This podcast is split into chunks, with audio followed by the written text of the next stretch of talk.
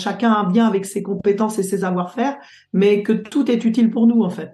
Oui, en effet, j'ai des gens de 45 ans et 50 ans euh, qui sont recrutés chez nous comme vendeurs et, qui se retrouvent en effet un peu moins à l'aise avec les outils digitaux. Mais à contrario, euh, ce qu'apporte un senior, c'est évidemment la connaissance du secteur, de, de la clientèle, euh, des techniques de vente, euh, de la maturité aussi, du recul qu'ils peuvent prendre par rapport à certaines situations qui peuvent être parfois compliquées sur le terrain.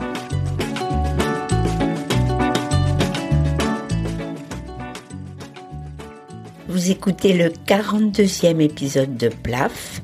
PLAF, c'est un podcast dont l'objectif est de faire entendre et de combattre les discriminations dans l'emploi subies par les femmes dès l'approche de la cinquantaine. PLAF, c'est l'acronyme de Place aux femmes fortes. Je suis Claire Fleury, je suis retraitée, passionnée par les mutations du monde du travail, mobilisée contre les inégalités femmes-hommes et en campagne pour contribuer à déconstruire les stéréotypes agistes et sexistes. Je suis ravie parce que cette série sur la formation continue des 50 ans m'a conduit vers des secteurs d'activité peu investis par les femmes, a fortiori par les femmes de plus de 50 ans. Dans l'épisode précédent, on a pu faire la connaissance de Laetitia Massot, qui nous avait raconté son parcours de combattante pour se reconvertir dans la tech et devenir consultante Salesforce.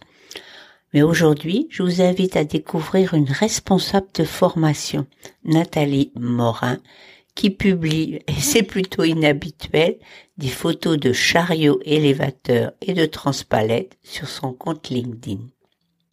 Je l'avais repérée sur ce réseau en mai parce qu'elle avait écrit un commentaire sur un poste anti-agiste de Valérie Racco. Alors je cite ce commentaire.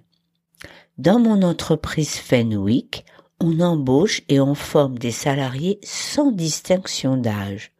Waouh, j'en tenais une, une entreprise résolument inclusive qui avait recruté une formatrice âgée de 51 ans. Ben oui, ça existe et personnellement je trouve vraiment choquant d'être obligé de penser que c'est si extraordinaire et exceptionnel. N'empêche que le parcours de Nathalie représente une lueur d'espoir. Alors bonjour Nathalie. Quand on s'est rencontrés la première fois dans l'été, je me suis dit que ta vie semblerait familière à beaucoup de femmes qui souvent traversent les mêmes épreuves que celles que tu as traversées et ont des questionnements identiques aux tiens.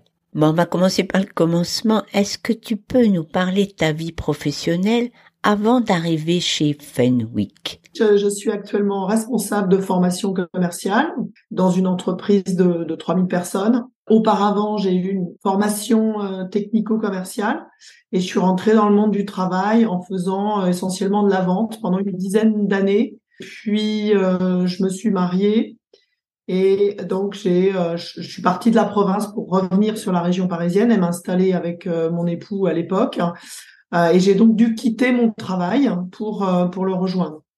Ça a été difficile de trouver quelque chose et j'ai donc décidé de changer de voie et j'ai fait une formation de formateur et ensuite, je me suis installée à mon compte pour vendre des prestations de formation euh, en technique de vente essentiellement. On n'a pas, on n'a pas une activité à plein temps tout de suite. C'était pas un choix, c'était dû à la situation économique de l'époque qui était, qui était pas, euh, qui était pas rose. Euh, et après, il se trouve que euh, on a eu nos, nos enfants. Bah, c'était une bonne solution d'être à temps partiel à ce moment-là pour pouvoir m'occuper des enfants.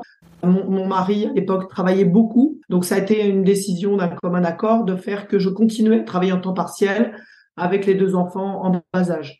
Bon, cette décision de temps partiel prise, comme tu le dis, d'un commun accord, on va y revenir en fin d'épisode.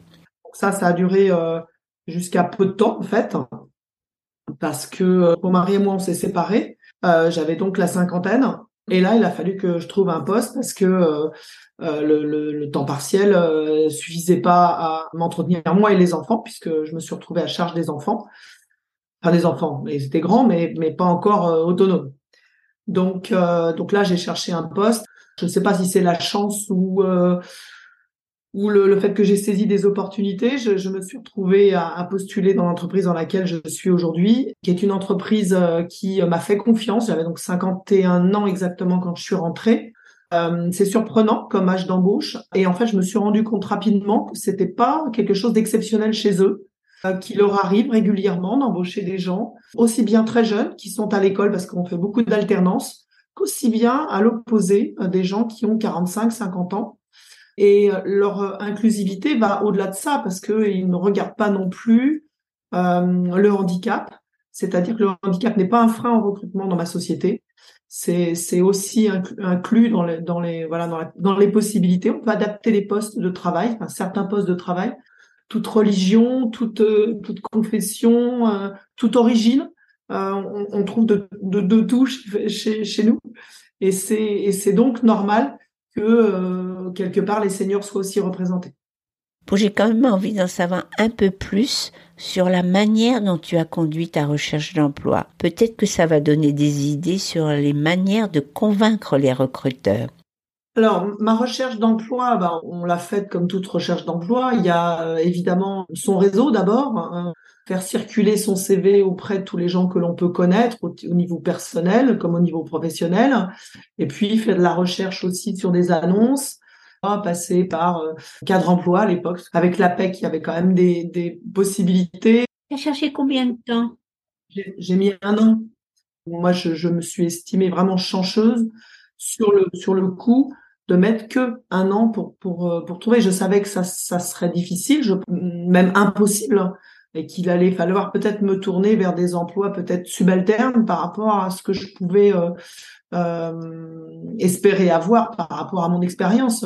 J'avais quand même donc 10 ans de vente derrière moi et puis euh, 15 euh, ans, 16 ans de, formation en technique de vente euh, sur le marché. Donc j'avais quand même pas une, expérience négligeable. Euh, en plus, bon, je l'ai pas dit, mais j'ai travaillé aussi euh, dans l'entreprise de mon de mon ex-époux pendant cinq ans, où j'ai touché un petit peu à tout, aux ressources humaines, à la conduite de travaux, à la négociation avec les fournisseurs. J'ai fait plein de choses. Et je pensais, voilà, que le un poste de formateur en interne, c'était difficile à trouver. C'est difficile à trouver, ça l'est toujours d'ailleurs. J'ai répondu deux fois à la même annonce. J'ai été surprise qu'ils me prennent, mais en fait, euh, ils, avaient du mal à trouver. Euh, au début, ils avaient mis des critères euh, qui n'étaient pas judicieux parce qu'ils voulaient vraiment quelqu'un qui venait du domaine de la manutention, qui, ait des compétences techniques et commerciales. C'est assez difficile à trouver quand même. Ça, ça, fait quand même un mouton à trois ou quatre pattes spécifiques, voilà, une cinquième même, pourquoi pas. Et c'est pour ça aussi peut-être que je les ai motivés moi dans l'entretien en disant mais euh, voilà la pétence technique je l'ai, je n'ai pas la connaissance technique pure de la manutention et je leur ai dit c'est pas un problème pour moi d'apprendre. et euh, aujourd'hui euh, j'en sais plus que certains chefs de produits sur les sur les sur les chariots. Aujourd'hui tu es responsable de la formation des vendeurs. Chez nous il y a quand même deux écoles de formation. Il y a une école technique pour les techniciens et une école commerciale pour les commerciaux. Je forme tous les commerciaux nouveaux entrants dans l'entreprise. Euh, aussi les, commerciaux déjà présents, mais on a un gros programme d'intégration pour les gens qui viennent de l'extérieur et qui notamment ne sont pas de la manutention, où il y a en effet énormément de choses à apprendre et c'est cinq semaines de formation.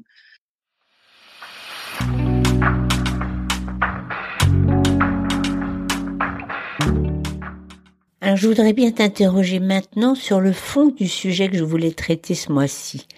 Est-ce que tu crois qu'il y a des particularités auxquelles il faut réfléchir quand on conçoit ou qu'on anime des formations à l'intention de personnes qui sont âgées de plus de, allez, 45 ans?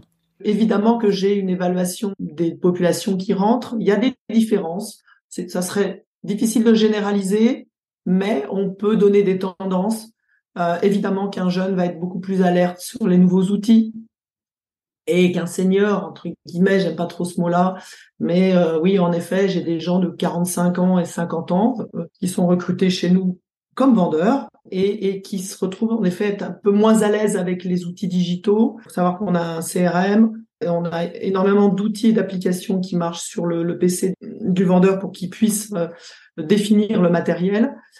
Et donc forcément, euh, ceux qui ne sont pas à l'aise avec ces outils, ils ont un petit peu de difficulté au démarrage chez nous. Mais à contrario, forcément, si certains ont des avantages, ils ont aussi des inconvénients et, et vice versa. Donc, euh, euh, ils savent gérer des, clients à plus haut niveau. Ils savent aussi émettre une stratégie commerciale sur le terrain. Ils savent faire de la prospection. Ils savent tout faire.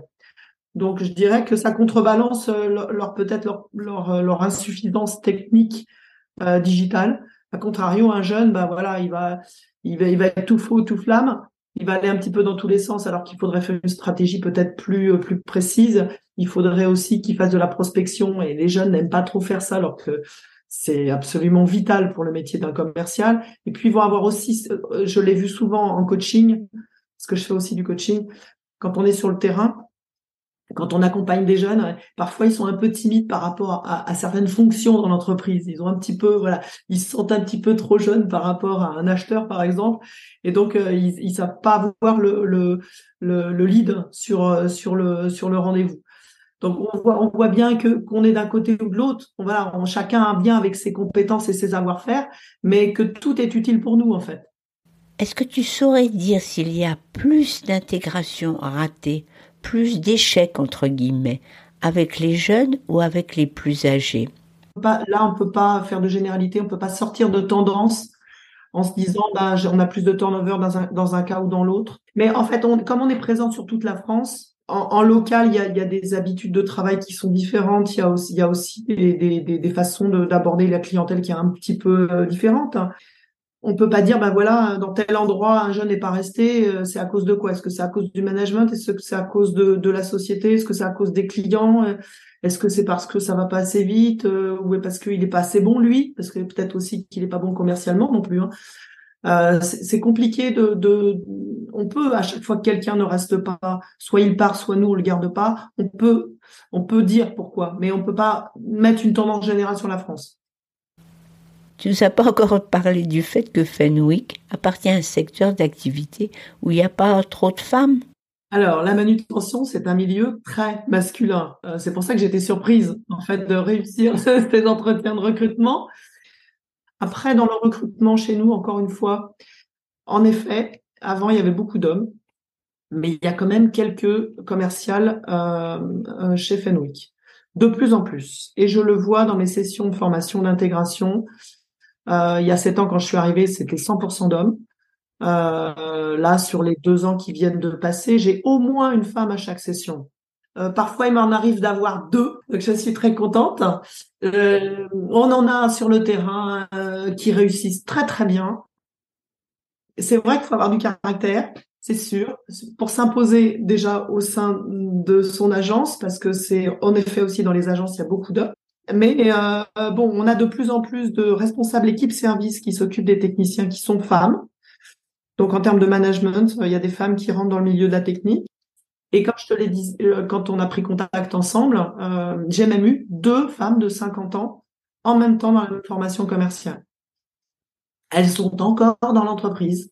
Non, ça fait un an. Euh, elles ont mis un petit peu plus de temps à cause de leur, de leur euh, bah, manque d'appétence aux outils digitaux. Et puis parce que à partir d'un certain âge, eh ben, moi-même, hein, je, l'ai vécu, l'apprentissage est plus long. En fait, on apprend moins vite, le, cerveau est moins souple. Donc, euh, dans les cinq semaines de formation, il y a quand même beaucoup de choses à apprendre. Il faut, revenir sur l'ouvrage plusieurs fois. Euh, moi-même, hein, j'intègre des nouvelles compétences euh, régulièrement pour des nouveaux sujets de formation. Je vois bien que je suis plus long que mes collègues. Alors, est-ce que ça veut dire que tu conclus que quand on pense la formation pour les salariés en deuxième partie de carrière, est-ce que tu conclus qu'il faut envisager des temps d'apprentissage et des modalités de formation qui seraient plus adaptées? Je, pense qu'il faut adapter en effet les, méthodes de formation. C'est pareil aussi à l'école. Hein. Je pense que tous les enfants n'apprennent pas de la même manière. Quand on arrive à un certain âge, on a besoin de comprendre, on a besoin de revoir les choses plusieurs fois, on a besoin d'essayer euh, et, et, de répéter. Donc, euh, donc moi, je, je, je, peux pas. Enfin, dans mes programmes d'intégration, euh, voilà, quand j'ai un groupe, je l'ai, je l'ai pour cinq jours d'affilée et, et j'ai tout le monde en même temps. Je, je j'ai, j'ai pas suffisamment de ressources en interne parce qu'on est que deux à former. J'ai pas suffisamment de ressources en interne pour me dire bah, je vais je vais déployer du temps spécifique pour une partie du groupe. Par contre, j'ai toujours un regard individualisé sur, sur les parcours de formation. Et donc, je m'adresse à chacun d'entre eux différemment en leur donnant mon point de vue sur le, le, le, ce qu'il faut faire en termes d'apprentissage une fois qu'ils sortent de la classe, enfin, qu'ils sortent de la, de la salle de, de formation, euh, en, en, leur euh, expliquant que eux, pour eux, pour apprendre, voilà, il va peut-être falloir aborder la chose de, de différentes façons. Ce que tu nous dis là, et c'est vraiment important à entendre, c'est que si le formateur n'a pas la possibilité d'adapter ses interventions à celles ou ceux qui ont besoin de plus de temps, il faudra qu'il ou elle compense avec un plus gros investissement personnel. Exactement. Mais après, euh, ce temps-là, il sera gagné sur le terrain parce que eux, ils vont être rapidement autonomes dans leur euh, dans leur gestion de secteur, ce qui sera pas forcément le cas d'un plus jeune. Où là, il aura besoin peut-être de, de, plus être euh, cadré, managé par par son responsable des ventes pour aborder son secteur. Alors que tu donnes le, secteur au, au, au plus au plus expérimenté et lui, il va se débrouiller, il a l'habitude. On accompagne les vendeurs, nous. Une sorte de formation. Ils sont évidemment euh, accompagnés par le manager, ça c'est normal. Ils sont aussi accompagnés par, euh, par les formateurs. Donc nous, on revient les voir sur le terrain. Et, euh, la formation ne s'arrête que quand ils ont eu leurs deux accompagnements.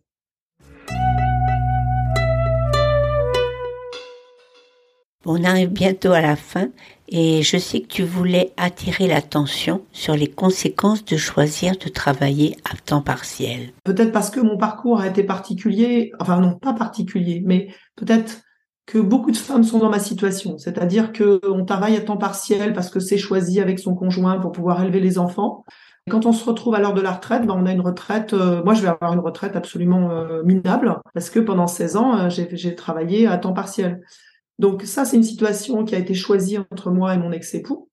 Euh, ça a eu un intérêt pour les enfants.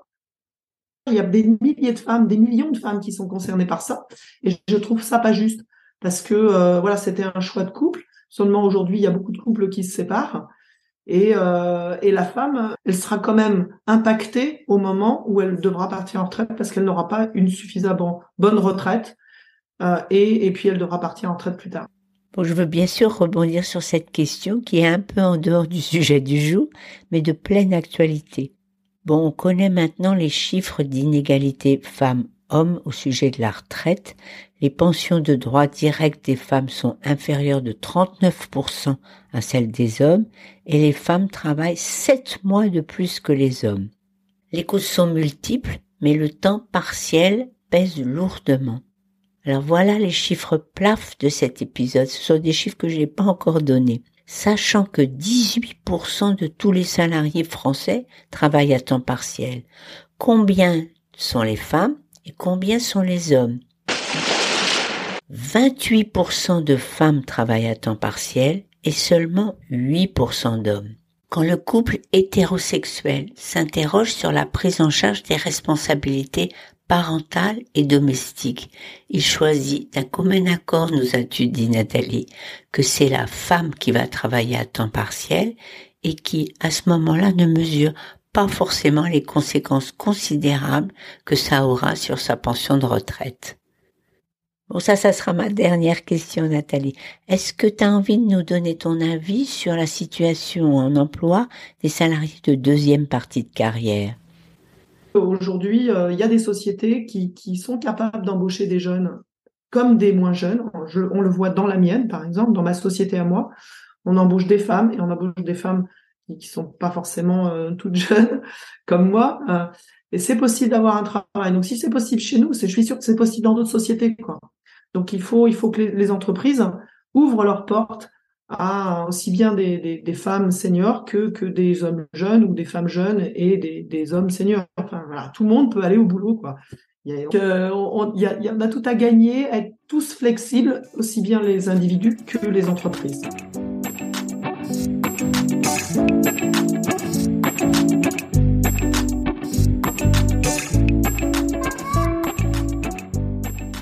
Il m'a fallu plusieurs mois de recherche pour trouver ces exemples. Celui de Laetitia, qui grâce au parcours de formation plus de 45 ans proposé par Social Builder, s'est reconverti avec succès à 50 ans. Et celui de Nathalie, embauché à 51 ans comme responsable de formation et mobilisé pour faire réussir les salariés de son entreprise, quel que soit leur âge. Est-ce qu'elles font toutes deux figures d'exception Et est-ce qu'elles sont des exceptions parce qu'elles appartiennent toutes les deux à des secteurs où l'absence de femmes manque cruellement? Ça, j'en sais rien. Pour conclure, comme le dit Nathalie, si Fenwick le fait, d'autres entreprises peuvent le faire. Dans le prochain épisode, on conclura la série avec une étude réalisée en 2019 par deux chercheurs du CEREC auprès de salariés et d'entreprises. Qui sont les salariés de plus de 50-55 ans qui se forment ou qui ne se forment pas? Quels en sont les freins? Quels leviers pour améliorer un état des lieux qui fait apparaître beaucoup d'inégalités? Je vous remercie pour votre écoute et vous retrouverez avec très grand plaisir le 28 janvier prochain.